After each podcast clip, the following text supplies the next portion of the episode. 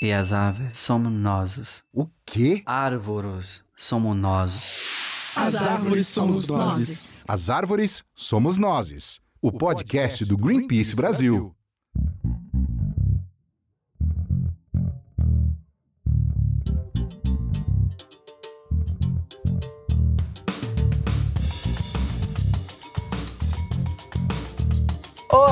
Todos e todas, este é o As Árvores Somos Nós, o podcast do Greenpeace Brasil, e eu sou Thais Herreiro. E eu sou Rafael Silva. Hoje a gente vai falar de um bichinho que tem dado muita dor de cabeça para agricultores e para governos de alguns países da América do Sul. Os gafanhotos, que estão formando imensas nuvens em plantações e colocando em risco safras inteiras. Para falar disso, nós conversamos com Marcos Liano, do Centro de Ciências da Natureza da Universidade Federal de São Carlos, e com a Fabiana Alves, coordenadora da campanha de Clima e Justiça do Greenpeace Brasil. Mas antes de entrarmos no assunto mais sério, eu queria falar algumas coisas que eu aprendi sobre os gafanhotos nessa semana enquanto eu apurava essa história toda. Opa! Vamos lá, são quatro curiosidades rápidas. E eu de propósito não li essa parte do roteiro para ser para ter minha reação ao vivo. Olha, muito bem, gostei disso. Vamos lá. Número 1. Um, Existe uma espécie de gafanhoto africano que voa a um quilômetro de altura. Que? Para ter uma ideia, o das nuvens que a gente vai falar já já aqui na América do Sul voam a cerca de 200 metros de altura e já causam todo esse rebuliço. Como eles conseguem? Junto? Não, presta atenção no número 2 então. É. Fato curioso número 2. Existem registros de nuvens que saíram da África e chegaram em ilhas do Caribe em um voo só, aproveitando o vento. Mas quando eles chegaram, eles estavam tão exaustos que a maioria morreu. Gente, eles atravessaram o oceano.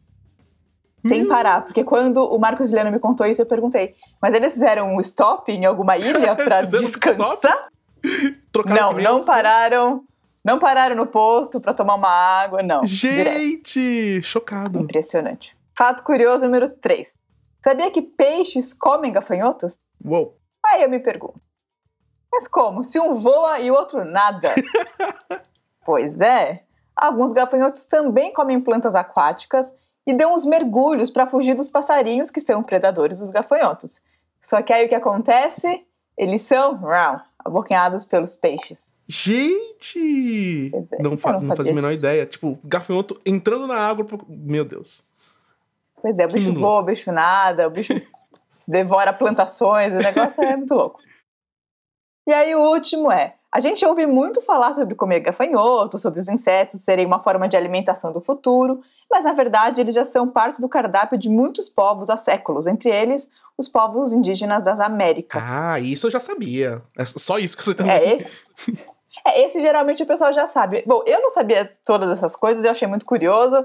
Eu aprendi um monte sobre gafanhoto nessa semana e eu espero que todo mundo que ouça a gente também entenda por que eles são tão interessantes. Isso. Sem contar que quando a gente ouve falar das nuvens de gafanhotos invadindo plantações, logo lembramos das histórias bíblicas das dez pragas enviadas por Deus contra o Egito. Isso eu também sabia. Pois é. Mas hoje a gente vai entender que o que está acontecendo não tem nada a ver com nenhum castigo divino. Então, só para a gente situar aqui os acontecimentos, Rafa, conta para a gente o que está acontecendo com os gafanhotos. Sim, vamos lá. Então, desde maio, Paraguai e Argentina estão lidando com nuvens de gafanhotos que apareceram em regiões de plantações, como as de milho e trigo. E esta semana a Argentina passou a monitorar uma sexta nuvem, sendo que pouco tempo atrás uma delas ficou bem próxima ao Brasil, a cerca de 90 quilômetros da nossa fronteira. Mas felizmente, as temperaturas baixaram e a nuvem parou de se deslocar, dando tempo para o governo da Argentina agir e aplicar inseticida. Aliás, o uso de inseticida é uma das questões polêmicas dessa história toda, a gente vai entender em breve. Isso. E agora, vários pesquisadores estão de olho e fazendo simulações para saber onde os gafanhotos podem ir, com base nos ventos e na velocidade que os insetos voam. Então vamos ouvir o nosso primeiro entrevistado, que é o professor Marcos Iliano, que explicou para a gente o básico sobre os gafanhotos que tanto estamos falando. É um prazer estar com vocês aqui e poder tirar um pouquinho das dúvidas é, sobre os gafanhotos que tem estado tanto nas notícias aí. Bom, os gafanhotos, essa espécie que está fazendo um certo alvoroço aí, ela se chama Xistocerca cancelata, é conhecida como gafanhoto sul-americano. É uma espécie que tem duas fases, uma gregária, onde ela se junta, eles formam os grupos e saem uh, migrando, formando essas nuvens, e uma fase adulta chamada solitária, onde ele fica uh, sem formar nuvens, ele fica no lugar onde ele se tornou adulto, se alimenta por ali sem fazer migrações. De certa maneira, eles têm adaptações biológicas né, para isso, eles passam por uma mudança desde quando ele é jovem até se tornar adulto, para que eles possam fazer essas migrações. No Brasil, a gente tem mais ou menos entre espécie e subespécie 875, e só poucas são as que conseguem fazer essas nuvens. Certas mesmo, que podem formar nuvens, são menos de cinco. Então, a gente tem eh, pouco risco, né, ou poucas espécies, melhor dizendo, para isso acontecer. Ou seja, a maioria deles levam a fama por causa de uma minoria. É, o problema é que essa minoria causa um estrago enorme. Em um dia, uma nuvem de gafanhotos pode se mover por até 150 quilômetros e comer tanto, mais tanto, que destrói plantações inteiras. Cada nuvem tem milhões de insetos que comem por dia o equivalente ao seu próprio peso. É, e segundo cálculos do governo da Argentina, que está monitorando as nuvens, a cada um quilômetro quadrado de extensão podem estar mais de 40 milhões de gafanhotos. Esse número seria capaz de devorar em um só dia o que duas mil vacas comeriam. Nossa, já é bem assustador isso. E a nuvem que estava próxima ao Brasil no mês passado tinha cerca de 400 milhões de insetos. As imagens deles nas plantações são impressionantes. São tantos que chegam a inclinar os galhos das árvores de tanto peso. E não é exatamente uma novidade o surgimento dessas nuvens. O que espantou dessa vez foi o tamanho. É, apesar do Marcos explicar que no Brasil é mais difícil é, das nuvens ocorrerem, já aconteceu. Foi na década de 1940 e os agricultores gaúchos sofreram graves perdas por ataques desses insetos. Só que fazia tanto tempo que não se via uma ameaça como essa que as autoridades brasileiras nem estavam preparadas para isso agora. E quando dizemos preparadas, a gente quer dizer estar monitorando os insetos, que é a verdadeira maneira de resolver o problema. Exatamente. O que estamos vendo agora é que as autoridades do Paraguai e da Argentina estão usando agrotóxicos para se livrar dos gafanhotos. E agrotóxico nada mais é do que veneno. E antes mesmo da nuvem chegar, uma portaria do Ministério da Agricultura do Brasil declarou emergência fitossanitária nos estados do Rio Grande do Sul e Santa Catarina. Uma reportagem da agência pública mostrou que a medida tem duração de um ano, permite nesse tempo a importação de agrotóxicos para conter os gafanhotos e flexibiliza a aplicação dos produtos. Essa portaria pode aprovar o uso de agrotóxicos que não são liberados para combater gafanhotos. A gente vai deixar o link para essa reportagem no blog, é, no nosso site, onde a gente vai divulgar o podcast. É, mas a pergunta que todo mundo deve se fazer nesse caso é: tem outro jeito de combater os gafanhotos que não seja usando veneno em cima das plantações? A gente perguntou isso para o Marcos e ele disse que infelizmente não, que o único jeito é realmente usar inseticida. Mas vamos ver aqui a explicação dele. Os métodos mais utilizados para controle desse, dessa espécie variam bastante, porque ela é uma espécie que precisa ser eh, monitorada. A gente vai ter controles de curto prazo, médio e longo prazo. De longo e médio prazo são os controles biológicos, que eles são ecologicamente mais corretos, mais eficazes. Como essa espécie ela tem essa fase gregária quando ela é adulta, ela tem uma uh, diferenciação morfológica e fisiológica enquanto ela está se desenvolvendo, enquanto ela é ninfa, que é como a gente chama um indivíduo jovem. Então dá para perceber que vai ser formada uma nuvem. Quando se nota que esses indivíduos jovens têm uma outra coloração, estão alterando a sua morfologia, aí já é o momento de se aplicar controles biológicos e esses controles são feitos principalmente com fungos, que a gente chama de fungo entomopatógeno, são aqueles que causam doenças em insetos. E tem fungos específicos para essas uh, para essa espécie de gafanhoto, né? Uh, então esse é o mais indicado, é o mais ecologicamente correto. Uh, correto no sentido que ele não vai pegar nenhuma outra espécie, ele vai agir exclusivamente nessa espécie de gafanhoto. E a curto prazo, uma vez que a nuvem está formada e a nuvem está se deslocando, infelizmente não tem nenhum outro remédio que não seja a aplicação de inseticida ou agrotóxico, né? A gente chama de agrotóxico todos aqueles produtos químicos que são utilizados na agricultura e inseticidas são os agrotóxicos que são específicos para insetos ou que têm o potencial de ação maior em insetos. O grande problema de se usar inseticida é que eles não são seletivos, ou seja, eles não pegam só os gafanhotos, eles pegam qualquer indivíduo, qualquer espécie animal que tiver lá. Então ele acaba matando também os polinizadores, que são muito importantes, tanto para o sistema ecológico quanto para um, um, sistema produtivo, né? Para uma agricultura. Ele acaba também com abelhas, principalmente, com, uh, pode afetar o solo. As aplicações geralmente elas são feitas com avionetas, então elas, se tiver algum corpo d'água, elas acabam pegando também. E esse agrotóxico, esse inseticida, pode contaminar a água, matar peixes, enfim, causar um, um desequilíbrio grande, porque ele não é nem um pouco seletivo. A ação dele é muito generalizada. É, e foi justamente isso que teve que ser feito nesses casos das nuvens da América do Sul, né? Até agora foram oito aplicações de inseticidas. Com certeza, isso vai trazer um impacto para outras espécies. Aí fica o receio de que para combater uma praga você desequilibre o meio ambiente e cause outros problemas. Perguntamos para o Marcos qual seria a solução para evitar as nuvens. E antes de ouvir, vou só fazer uma observação. Quando vocês ouvirem no áudio dele sobre os gafanhotos se tocarem, é exatamente isso, é sobre eles se encostarem. Que quando eu li numa matéria pela primeira vez, eu achei super estranho. E aí, na conversa com o Marcos, é que eu fui entender o que era os gafanhotos hum. se tocarem. Então, vamos ouvir.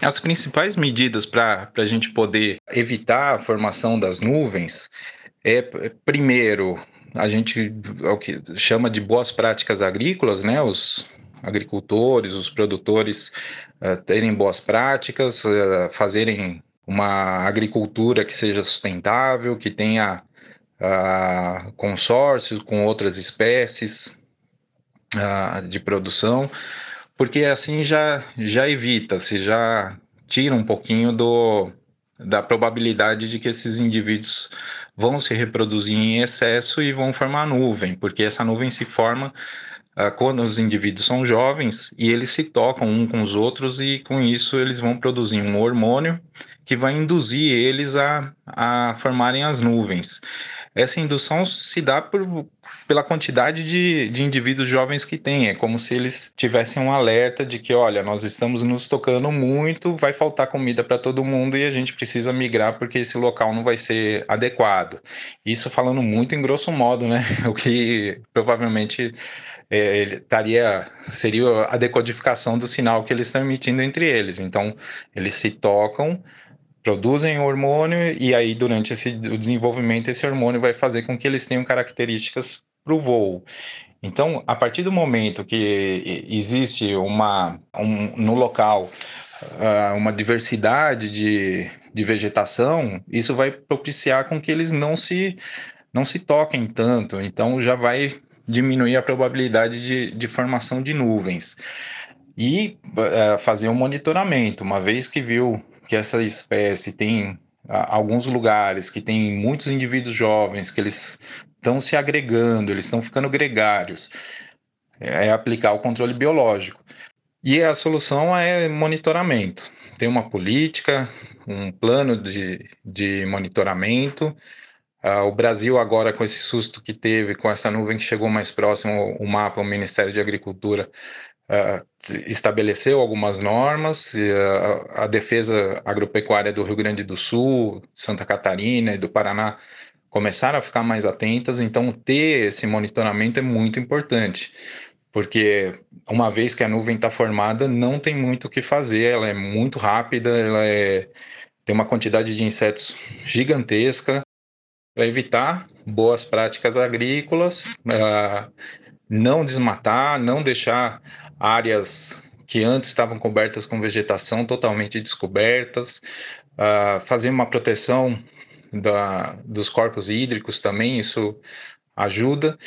E como são espécies que são favorecidas aí por um aumento de temperatura, por um aumento prolongado de, de períodos de seca, a gente poder ter um controle maior do, do ambiente, ter medidas de conservacionistas e de proteção dos ambientes muito mais eficazes, que isso vai impedir que os gafanhotos possam formar essas nuvens. Outro ponto muito interessante dessa história é que estamos aqui falando de a nuvem ser uma praga, mas não é interessante matar 100% dos gafanhotos. Esses controles aí que o Marcos está falando, seja para manter as matas preservadas, ou seja até usando agrotóxico, significa manter gafanhotos vivos. Eles são importantes para o equilíbrio do ecossistema onde vivem. Exatamente. E entre as tantas tarefas importantes que os gafanhotos fazem na natureza, a gente pode citar aqui que eles têm um importante lugar na cadeia alimentar. Como são herbívoros, eles comem as folhas das árvores, se enchem de energia e, quando viram alimentos do seu predador, eles fornecem essa energia. É a tal da cadeia trófica, para quem se lembra das aulas de biologia. Outra função deles é a de adubadores. Como eles comem muito, vocês devem imaginar também que eles defecam muito. Então tudo isso cai na terra e vira adubo. A natureza é linda, gente. É maravilhosa. que nem a, a parte do cocô da baleia, né? Que aduba o oceano. Vamos lembrar. Muito bem lembrado. Quem quiser ouvir esse episódio sobre o porquê o cocô da baleia importa. É só procurar, estamos lá. Corre lá na nossa lista. e por mais que você esteja nos ouvindo e não goste dos gafanhotos, sabe que eles são inofensivos. Eles não causam nenhum mal aos humanos ou a outros animais. Eles não têm veneno. Não têm estratégia de defesa nenhuma. O resultado disso é que eles têm muitos, mas muitos predadores. Aves, pequenos mamíferos, morcegos, outros insetos e até peixes, como a gente falou no início do programa. Então, acabar com eles iria gerar um grande desequilíbrio na natureza. Vamos ouvir mais um trecho da entrevista com o Marcos. Esse conceito de praga, ele está ligado a um conceito mais humano, né? É, é, praga é tudo aquilo que causa um dano econômico ao homem. Do ponto de vista biológico, ecológico, natural, essas nuvens não causam danos porque elas são naturais, elas se formam, as espécies têm as características biológicas para isso, eles, o que eles fazem é juntar todos os indivíduos para uma longa migração em busca de locais que propiciem melhor alimentação, melhor microclima, melhores condições para a espécie se desenvolver. O que assusta a gente é que ela vai passar por lugares de plantação, de produção, e essa produção tem um custo econômico para o ser humano, né? Que a gente uh, tem essa, esse viés econômico. Mas do ponto de vista ambiental ou do ponto de vista biológico, eles não, eh, eles não vão causar nenhum prejuízo propriamente dito, né? Eles por onde eles vão passando nessa nuvem migratória, eles estão adubando o solo e eles também estão ajudando a controlar doenças que possam ter em vegetais, né? Porque eles vão se alimentar de tudo. Então, plantas que estão aí com, com algum tipo de doença, alguma planta que tem uma deficiência, eles vão estar tá se alimentando e vão estar tá tirando todas essas folhas, o que vai ajudar depois que, que esses vegetais possam se recuperar uh, mais sadios, né? A manutenção que a gente tem dos ecossistemas está muito baseado em insetos herbívoros, principalmente em gafanhotos. A gente, por exemplo, tem uma diversidade muito grande de aves, as pessoas adoram ver aves e aves são lindas, e boa parte delas se alimenta de insetos, de gafanhotos. Então, para elas poderem sobreviver, a gente depende que tenham gafanhotos. Então, isso é só um dos exemplos de uma ligação trófica aí, de uma ligação alimentar que ressalta a importância deles. Então, a gente tem que controlar, fazer o monitoramento dos gafanhotos, da formação das nuvens, ter políticas para isso, né? Porque uh, o produtor, o cidadão comum, ele precisa aprender, estar tá atento para quando vê um, um grupo de gafanhotos ainda jovens e detectar que isso pode ser um problema e avisar as autoridades de que há uma formação de nuvens. E aí as políticas de, de vigilância para poderem confirmar e tomarem as medidas necessárias. Então, é um sistema que deve funcionar a partir de políticas públicas bem estabelecidas, com agentes públicos uh, treinados e tudo isso, mas sempre no sentido de prevenção e controle, nunca no, no sentido de prevenção, porque as nuvens têm um lado ecológico também bom, muito importante para o ecossistema. Claro que para a gente, pensando em termos produtivos, elas causam danos, mas para a natureza em si, elas, essas nuvens também são benéficas. Bom, e aí vamos para a última parte dessa história toda, que é a parcela de culpa da humanidade no surgimento das nuvens de gafanhotos, no desequilíbrio da natureza.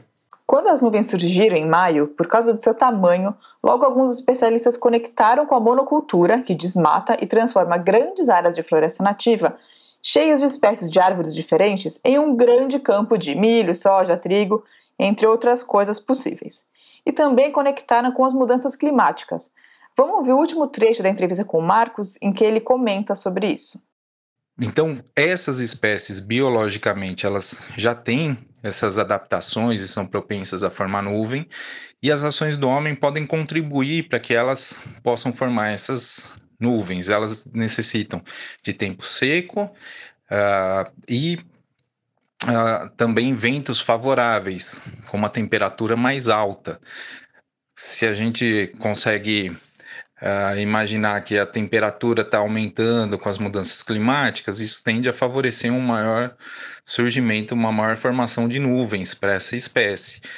Uh, desmatamento também, porque florestas, matas acabam servindo de barreiras naturais para essas nuvens, uh, para elas não se formarem e também para elas não se deslocarem muito. E aí, se a gente tem ações de desmatamento, ações que vão favorecer a mudança climática com aumento de temperatura e períodos maiores de estiagem e de seca, isso vai fazer com que as espécies possam vir a formar nuvens. Então, o homem pode contribuir, mas por outro lado, essas, essas nuvens, essa formação, ela é certamente um pouco mais frequente, a cada dois, três anos, a gente tem casos registrados, principalmente na Argentina, no Paraguai e na Bolívia, onde tem os centros de formação dessas nuvens. E aqui no Brasil elas acabam chegando se os ventos estão favoráveis. A gente tem essa espécie aqui, mas ela não tem formado nuvens por enquanto. É, pelo jeito, os gafanhotos aqui do Brasil não estão se tocando tanto assim, né?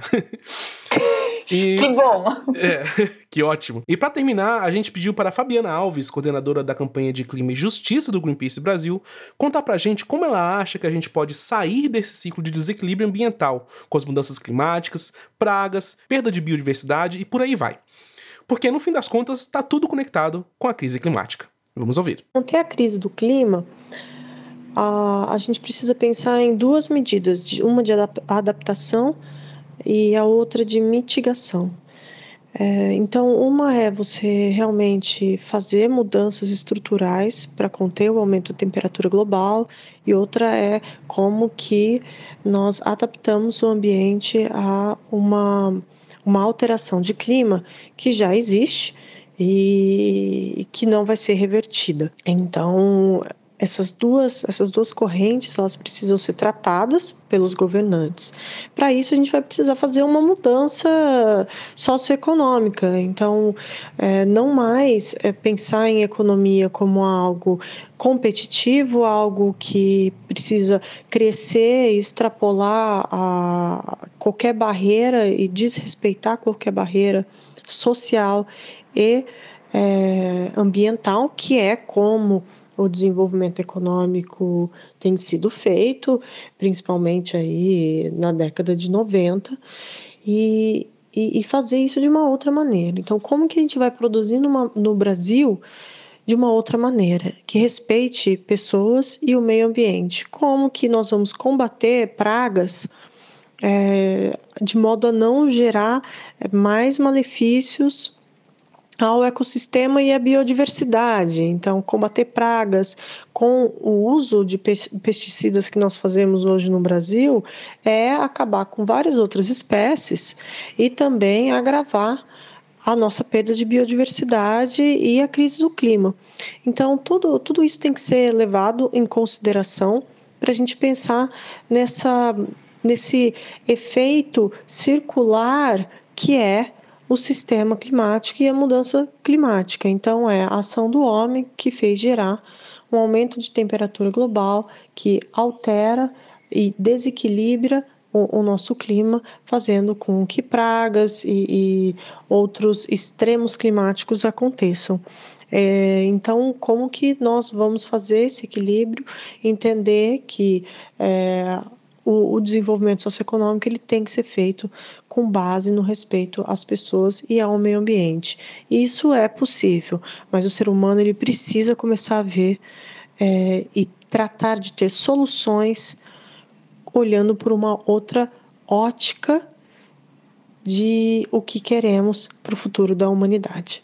Então é isso. Depois dessa reflexão muito boa que a Fabiana fez, a gente fica por aqui com o episódio. Eu espero que vocês tenham gostado dessa história toda e entendido quão interessantes são os gafanhotos, apesar de todo o problema econômico que eles causam. Os bichinhos até que são legais. É, isso Eles aí. só precisam parar de formar nuvem. É, não se encostem, gafanhotos, por favor.